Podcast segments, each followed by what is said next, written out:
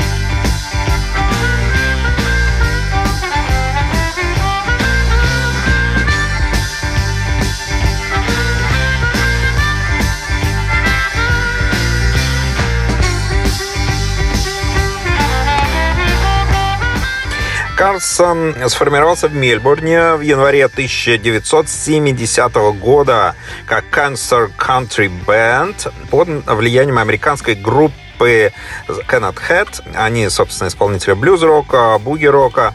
Основателями Карсона кантри-бенда были Ян Фюргисон, бас-гитара и вокал, а, Грег по прозвищу Слипи а, Лори на слейд-гитаре и Добро, это такая резонирующая гитара, и Тони Ланд на барабанах, а еще на клавишах а, Тони Дрокенбелли.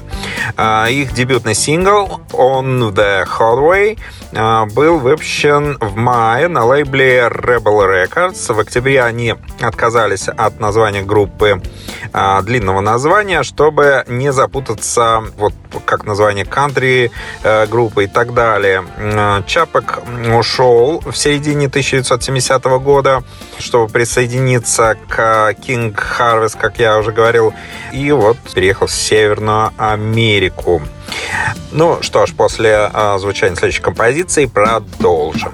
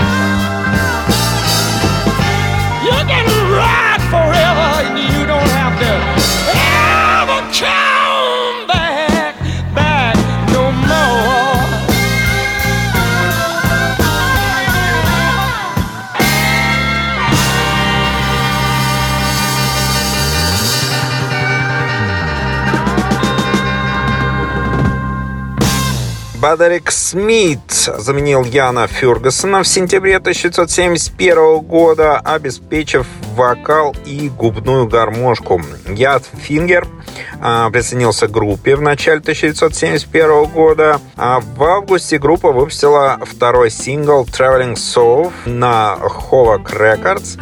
А, Ян Фергюсон, который тоже присоединился к а, Исланд, а, играл в Сандбери в 1972 году. В 1972 сформировал группу Ten, из которой ушел э, в июле. И э, также надо отметить, что Мел Логан, играющий на клавишах, э, присоединился позже, в том же году. А, Карлсон а, выступил на первом фестивале в Сенбери в конце 1972 года. А, 31 марта, 2 апреля они играли два сета на Малвара Поп Фестивал, поддерживая хедлайнеров Kenneth Head на этом фестивале.